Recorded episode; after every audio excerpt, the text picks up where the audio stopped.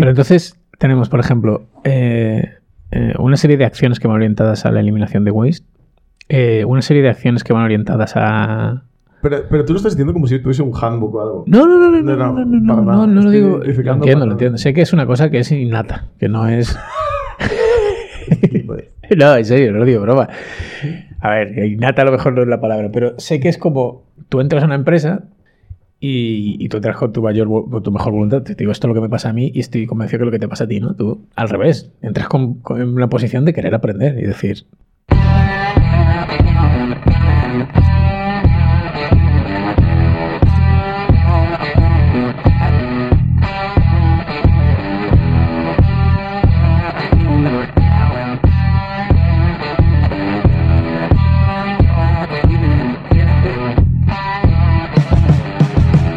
Bienvenidos a un nuevo episodio de Consider Harmful. Eh, yo soy David, conmigo está Mauro. ¿Qué tal, Mauro? Hello, ¿Cómo eso? Además, ¿No te preguntas qué número de episodio será este? sí, Por supuesto. pero lo sé.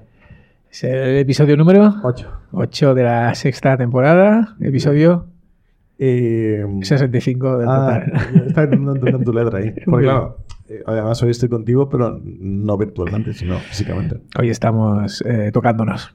Correcto. Y, y bueno, no, Es un placer sentirte tan cerca. por supuesto. Eh, vamos a, va a ser un poco. Este primer podcast que vamos a grabar hoy eh, va a ser un poco. Bueno, estamos diciendo los números, que a lo mejor luego los publico en otro orden. Eh, bueno, es que a, la gente le da igual. pues este podcast podría ser el 8, el 9 o el 10 de la temporada. O el, o el 14. porque- Pero. Pero. ¿De qué vamos a hablar hoy, Mauro? ¿Qué te, qué te? Hoy vamos a hablar sobre. Es que el título que le pusimos es como iniciativas comunes, pero yo creo que eso no significa nada. Mm, Bien, pues eh, dale sentido. Hoy vamos a hablar de aquellas cosas que nosotros creemos que eh, repetimos, iniciativas que hayamos repetido en varios trabajos, ¿no? Rollo patrones que identificamos de cosas que nos preocupan y que hicimos varias veces, ¿no? Claro, yo creo que, que esa es la, la movida, ¿no? La movida es qué te preocupa. ¿Qué te preocupa cuando entras en un trabajo nuevo? Eh, ¿Qué cosas sueles tú poner tu foco? ¿Y qué cosas son las que tú sueles mover? Correcto. ¿Qué quieres que empiece yo por alguna? Bueno, deja esta pausa. Yo pensé que sería suficiente pista. lo mismo necesitas algo más. No, yo lo, lo de la radio aún lo estoy pillando ahora, lo, lo de hablar y tal, aún estoy aprendiendo. Em, vale. De hecho, si le pudieras hablar directamente al micrófono en lugar de de lado, yo creo que... Dios, es que normalmente cuando yo me giro se viene conmigo, pero ahora no es el caso hoy, me está jodiendo. Vale, a ver. Em, venga, yo voy a empezar. Yo una cosa que normalmente no está entre mis funciones, pero que me suelo preocupar y, y suelo cambiar, es relacionado con cómo se organiza el equipo. Ahí, yo qué sé, es que en general cualquier cosa que hagamos en el podcast, yo creo que lo repetí varias veces en los trabajos, pero por ejemplo... Espera, espera, espera, no me lo digas. La ley de Conway. La ley de Conway, tal vez. Dios. No, no, no iba tanto por ahí, porque la verdad es una cosa que eh, es una cosa que hablo bastante en el podcast, pero yo creo que luego en el trabajo nunca digo esto, porque es como, no sé, es como bastante hippie, ¿no? Yo sé que tú me entiendes cuando lo digo, me siento aceptado, pero no siempre va así. Em, pero sí que relacionado a eliminar waste, eh, cómo trabaja el equipo, cómo se organiza. Normalmente siempre hay como unas o a mí me suele tocar una sobrecarga de procesos, por así decirlo, o de cosas que a lo mejor no están eh, aportando tanto valor al equipo, pero a alguien se le ocurrió que era buena idea hacer, o algo así. Mm, no sé, por ahí como que tengo hecho varias veces siempre lo mismo. Decir, oye, ¿por qué tenemos un backlog con 300 ítems? Eh, igual no es tan, no es tan útil. Eh, ¿Por qué nos organizamos en, en sprints o tenemos este rollo de que tenemos que acabar las cosas el viernes y qué pasa si las acabamos el lunes? Eh, no sé, esas cosas como que yo las tengo repetido y las tengo cambiado varias veces ya. Pero tú, ¿qué empiezas preguntando? Tu estrategia es, llegas y empiezas a preguntar, ¿por qué estamos haciendo esto? Claro, no, lo otro es de gilipollas. Que decir, yo pregunto, pero no pregunto. Porque hay gente que pregunta como, por así decirlo, por educación. Rollo, pregunto porque leí un libro que la mejor práctica es preguntar en vez de, en vez de dictar, ¿no? Por así decirlo. Pero no, yo realmente creo que es interesante entender, ¿no? Pero bueno, en algunos casos, después de hacer la pregunta, tengo entendido y no es necesario cambiarlo, no hay tanto waste, o realmente tiene sentido, tiene sentido que sea así. Pero sí que es verdad que se me ocurren no sé, dos ejemplos en los que lo haya cambiado. O sea, tu, tu primera acción cuando llegas a una empresa es buscar waste. Un perro trufero del waste. No, no, no va así, pero yo creo que es colateral, porque normalmente a la vez que tú estás aprendiendo sobre lo técnico, ¿no? también aprendes, no es que primero aprendas sobre lo técnico y luego aprendes cómo está organizado el equipo, o al revés, es que aprendes las dos cosas a la vez, ¿no? Y creo que entender la estructura del equipo y hacer preguntas sobre eso es más fácil que entender la arquitectura de una aplicación que se lleva haciendo durante 10 años ¿no? o algo así, o, o criticarla. O mm, que criticarla en el buen sentido, ¿eh? digo, de juzgarla, de decir, pues yo creo que esto lo podemos mejorar. Eso pues lo podrás hacer a lo mejor después de un año. Mm, no sé, eh, datos aleatorios. Eh, entonces, sí, yo creo que la iniciativa de mejorar el equipo, otra cosa que identifico que... Espera, espera, espera, espera, antes, de, antes de que sigas. Porque No, pero la que iba a decir no tenía relación con esto, ¿eh? pero dime. No, pero quiero decir que, que estás diciendo cosas como muy genéricas, ¿no? Porque, claro, al final yo creo que todo lo que digamos va a caer en el pa- bajo el paraguas de eliminar waste, de alguna u otra manera, ¿no? Claro. Pero ya te digo, yo, por ejemplo, muy en el sentido de, por ejemplo, eh, cosas que se me ocurre que hice más de dos veces. De Scrum a Kanban, por ejemplo. De Scrum a Kanban, un viaje inolvidable. No, eh, claro, rollo, limitar whip.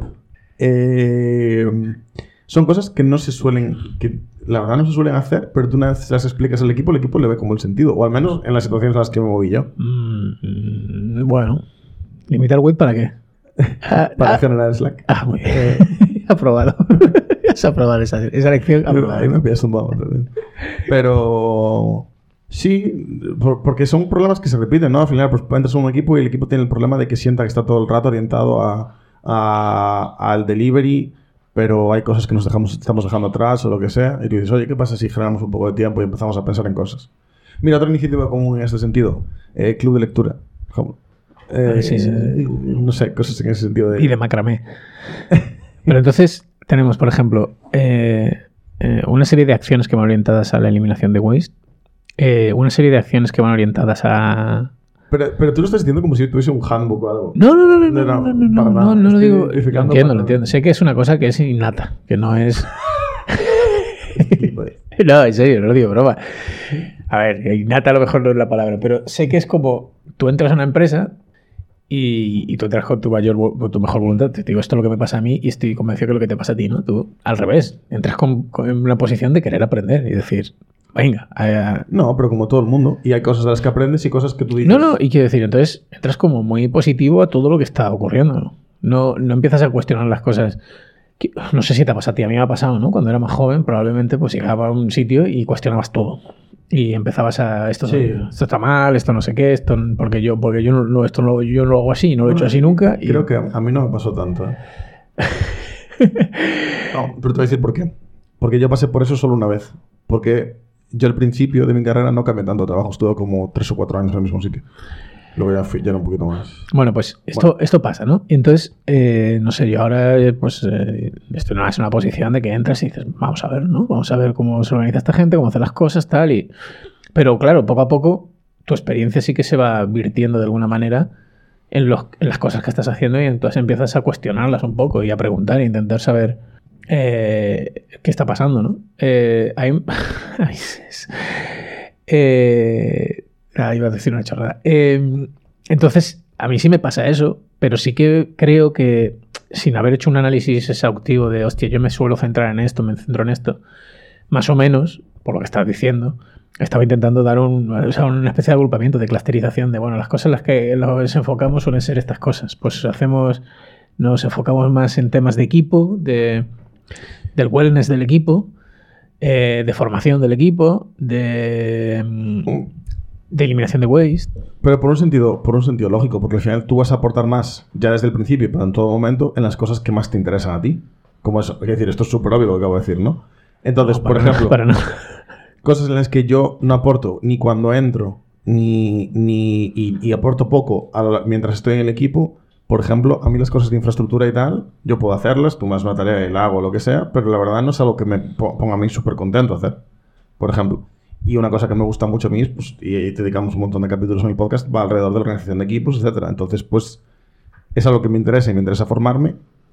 Y obviamente cuando entras en, cuando entras en el equipo es cuando también vas con una visión cero viciada. Que eso, la verdad, da para, da para un podcast, ¿no? El rollo de... la diferencia de- entre las ideas que propones y, y lo bueno es que, y lo bueno que es que, lo- que las propongas cuando tienes una visión, digamos, contaminada de cómo es la empresa, versus cuando tienes el contexto ¿no? Ajá. Em, Complicado. complicado Complicado. Digo, complicado de... de desarrollar. No, no, de, de- de- de llegar a una conclusión sobre qué es mejor. Porque, Yo son buenos los dos. claro, En una tienes más contexto, ¿no? claro. Y en la otra... O sea, yo creo que valoro mucho y está guay que el equipo acepte ese tipo de visiones. Que pueden ser no las más acertadas, pero te dan un punto de vista interesante. O sea, yo cuando alguien del equipo viene nuevo y nos dice algo, yo creo que habría que hacer esto, yo abro mucho las orejas. Porque es súper interesante y a lo mejor no es lo más adecuado, pero te puede dar como food for thought, ¿no? Sí, sí, sí, sí, estoy de acuerdo. Pero bueno, nos estamos desviando un poco a lo mejor. No, que va para nada. Entonces, volviendo a, a tema de iniciativas comunes, después de este speech de por qué creo que son unas y no otras, ya te digo, para mí, eh, cambio de, de Kanban a Scrum, de Scrum a Kanban, creo que es algo que, que hice varias veces. Eh, también es ligado con el tema de limitar el WIP, generar Slack o lo que sea. Em, tengo aquí las retros, tío. ¿A ti no te pasa eso también? Porque nosotros como que, yo cuando empezaba, cuando coincidí trabajando contigo, como que nos preocupamos un montón en un determinado momento de aprender, un- de aprender bastante sobre retros y así. Y ahí también es algo como que lo- suelo aportar un montón y entonces sí que tengo como un montón de, de experiencias comunes. De moverlas a, pues por ejemplo, un cambio que tengo hecho ya varias veces. Eh, y que a mucha gente le sorprende, pero luego se suele asimilar bastante bien también. La retro como herramienta de discovery y no de solución de problemas. Por ejemplo. Esto es algo Sí, que... hemos hablado otras veces de eso. Corre- es verdad, ya hablamos en los podcasts. Pues este cambio yo, yo ya puedo identificar varios equipos en los que, en los que lo hice o lo propuse y, luego salió guay. Em, también, en base a eso, cómo hacemos la red y tal, ¿no? Yo tengo una dinámica que creo que también tenemos explicado en el podcast, que de hecho me la contaste tú en su momento, o creo que te la voy a hacer a ti por primera vez, que es este rollo de cada uno escribe como un papel sus pensamientos, eh, tienes, recibe los pensamientos de un, de un compañero y, y complementas sobre ello y tal, ¿no? Y creo que está muy guay para el rollo este de que mm, la gente que es menos vocal también pueda aportar y que puedas tener una sensación más completa a todo el equipo, etcétera. Eso es un patrón que, o sea, una iniciativa también que puedo ver común a varios trabajos que tuve. No sé, tío, di tú alguna, que estoy copando bastante. A ver, yo, por hablar de una así muy típica, eh, el testing. ¿No? Una de las cosas que... Este, este no es genérico para nada, ¿eh? Bueno, no, no es genérico porque el rollo es o bien eh, eh, no se hacía testing, se lo hacían test, test automáticos, ¿vale? Y esa- ese inicio de empezar a hacer test automáticos es una cosa que he repetido muchas veces en muchas compañías. O intentar evangelizar más so- sobre, sobre los tres pilares del testing, intentar que los tests sean mejores, que tengan un nivel de abstracción adecuado, este tipo de cosas.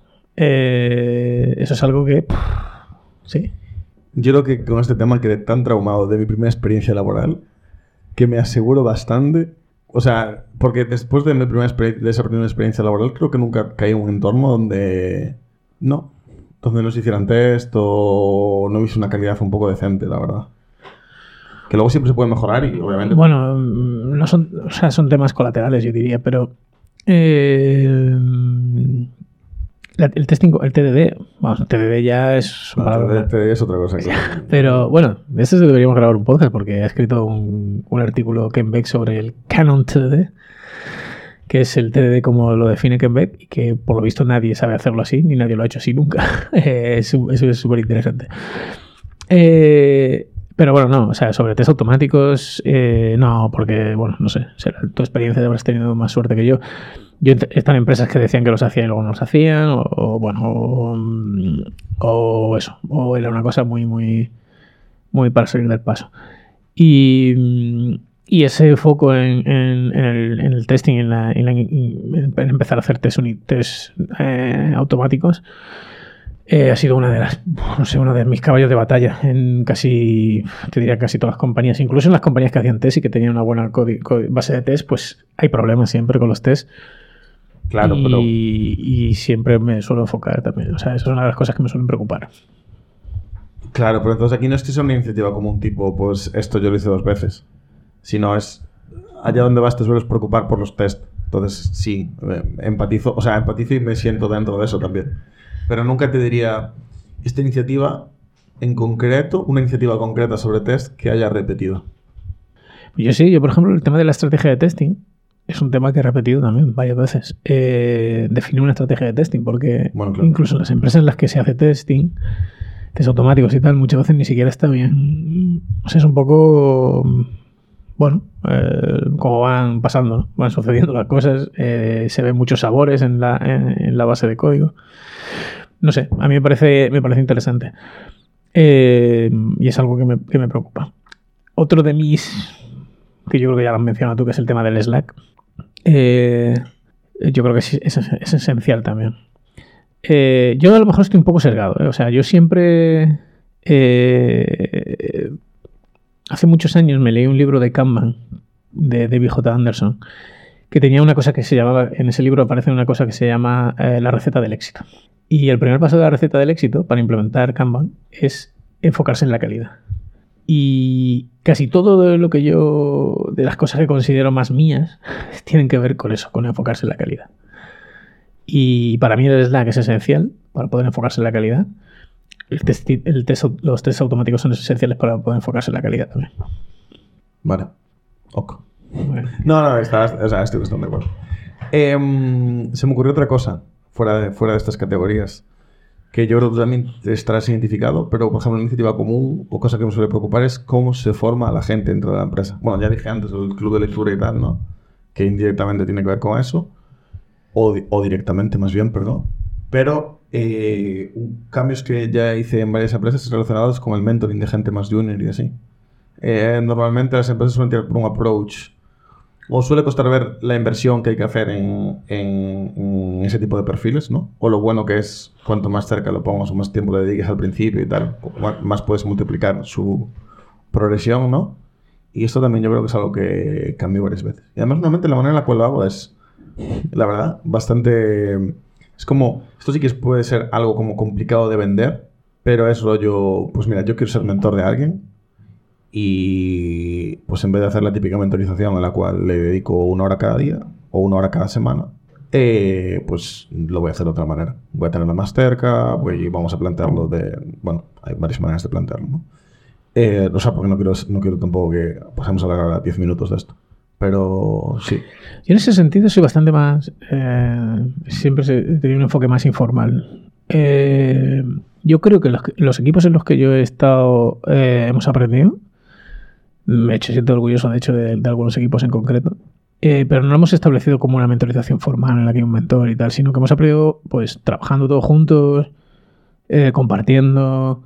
Hemos hecho algunas de estas iniciativas de grupos de eh, estudio o grupos de lectura y tal, que no te, te puedo decir que no es precisamente lo que mejor ha funcionado.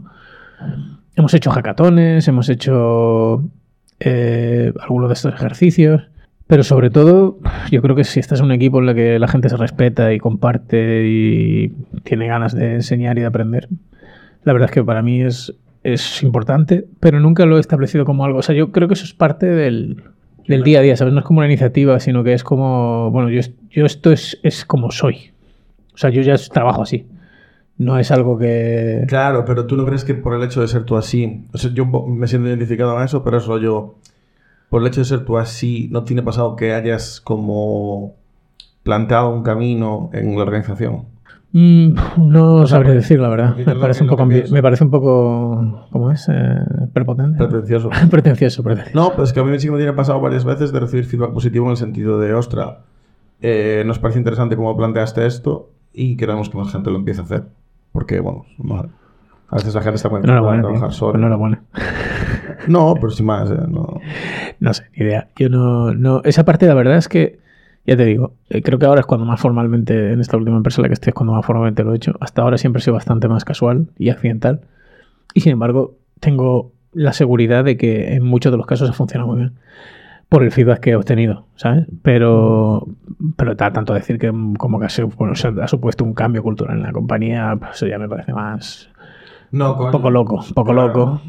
No no la compañía, pero sí el equipo, diría. Dejad que estas cosas no Yo creo que, pero eso yo creo que pasa todo el tiempo, ¿no? O sea, la gente que con la que trabajas al final eh, la- le contagias y te contagian de, Claro, pero es, lo que decíamos al principio, que es de rollo... COVID.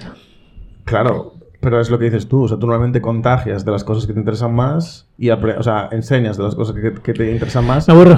Tienes otra iniciativa. Yo lo que me está entrando es un sueño porque estamos después de haber comido. y, bueno. Es que no me ha dejado tomar café el cabrón. este. Eh, Eh, a ver, yo tengo que apuntar una cosa, pero claro, con, con el, con, es que no veo, con el sueño que tengo. Eh, Esto ya lo he mencionado, Moz Programming. ¿Hemos mencionado Programming? no. Moz Programming. Pero tampoco te flipes porque. ¿qué? Pues a mí me, me parece que es una cosa... ¿Te parece? Sí. Pero ¿cuántas veces llevaste a cabo una iniciativa para que se hiciese más mob programming y salió bien? Eh, ahora lo estamos haciendo mucho. ¿Dirías varias? Es que, es que creo ¿Dirías que... es una iniciativa común? No, es dentro de mi equipo. No, no, no, pero una iniciativa común a varios trabajos que hayas tenido. Eh, sí, sí, porque, eh, ¿sabes? Al igual que te puedo decir que Pair Programming no, que es más raro, aunque tú y yo lo hicimos y tal, y- pero fue una cosa como muy isla, eh, porque no, no, o sea, no teníamos trabajo, entonces decidimos hacer Pair Programming en aquellos momentos. Pero el Mob Programming sí que, o sea, eh, en todas las empresas que yo he estado, yo creo que hemos hecho una clase de, de Mob Programming cuando, cuando hemos creído que era necesaria. Y, y es una pena porque no lo hemos institucionalizado nunca y ahora sí que lo estoy intentando institucionalizar en el equipo. Y de hecho, casi todas las discusiones técnicas que surgen, eh, eh, lo, estoy, lo estoy proponiendo es porque no hacemos un mob. Y en lugar de estar aquí una hora discutiendo sobre el sexo de los ángeles. ¿Hacemos más o qué? Estamos guau. Y, y hoy hemos tenido el, el primero lo propuse yo y hoy hemos tenido el segundo que no lo propuse yo. Wow. Claro. Sí, bueno. si, si esto no es dinamizar. No, digo desde, desde, Y- que, desde que se planteó como una cosa, hemos hecho más, pero desde que se planteó como una cosa así más, eh, ¿por qué no lo hacemos? En, en do- en una semana hemos tenido dos. No sé si seguirá o no seguirá, pero bueno. Éxito. Bueno, Si eso, si eso no es el éxito, yo no sé qué. es. claro, eso digo yo. No, pero, pero al final es lo mismo, ¿eh? O sea, esto es otra, pase- otra parte de la, que me, de la que me gusta. O sea, la que sí que me gusta, ¿vale? El mod programming yo lo considero, igual que he dicho que las otras son más orientadas a la calidad, el mod programming yo lo con- considero a la toma de decisión en equipo. Iniciativas que tienen que ver, o sea, acciones que tienen que ver con la toma de decisión en equipo o con el diseño en equipo. Vale, eh, es verdad, es verdad. Entonces, eh, llámalo mod programming, otras veces hemos hecho otras cosas, otras veces hemos hecho como... Otras veces eh, tomas la decisión y te quedas en todo el mundo y. No, hemos intentado muchas cosas. Yo en, otras empresas, pues hemos hecho brainstorming, eh, ese, tipo, ese tipo de prácticas, yo qué sé. Nunca hice event storming. Yo sí, pero no sé si es que no lo sé hacer, tampoco, o sea, todo lo que sé es lo de un libro, quiero decir, tampoco tal. Entonces, no sé, no, no tuve un muy buen... poco... Pero seguro que es una práctica muy guapa si la dominas. Y de hecho está muy, está muy vinculada al domain del design, que... Sí. Y por lo visto es la hostia. Por lo visto. También otra cosa, por ejemplo, otra cosa que en las dos últimas compañías en las que estuve fue intentar hacer el vertical slicing y el user story mapping. Eso también tiene que ver con, A mí eso sí me parece más interesante. con, con- con diseño, yo creo que tiene que ver con esta parte que estamos hablando de diseño colaborativo, entender el dominio. Relacionado con eso, no hablamos. Hablábamos de la parte de Scrum, Kanban y tal. Yo también tengo como. Veo un patrón de influir en esa parte de cómo los desarrolladores piensan en el producto y tal. De- Sí. Sí, Pero también por lo mismo, porque es una cosa que me interesa un montón y que hay gente que me interesa tanto y está, hay mucha gente atada a ese nivel de, bueno, yo soy programador, a mí tírame... Bueno, eso lo hablamos en el último podcast. Claro. O sea, si eres así, pues lo siento, tío. A lo que vamos. Eh, nos vemos la semana que viene. Bueno, ellos, nosotros seguimos. Vamos a ese chiste hoy siempre. Este ha sido el, el- el programa flojo, ¿vale? Eh, ahora viene el bueno. Ahora viene el bueno. El warm-up. Venga.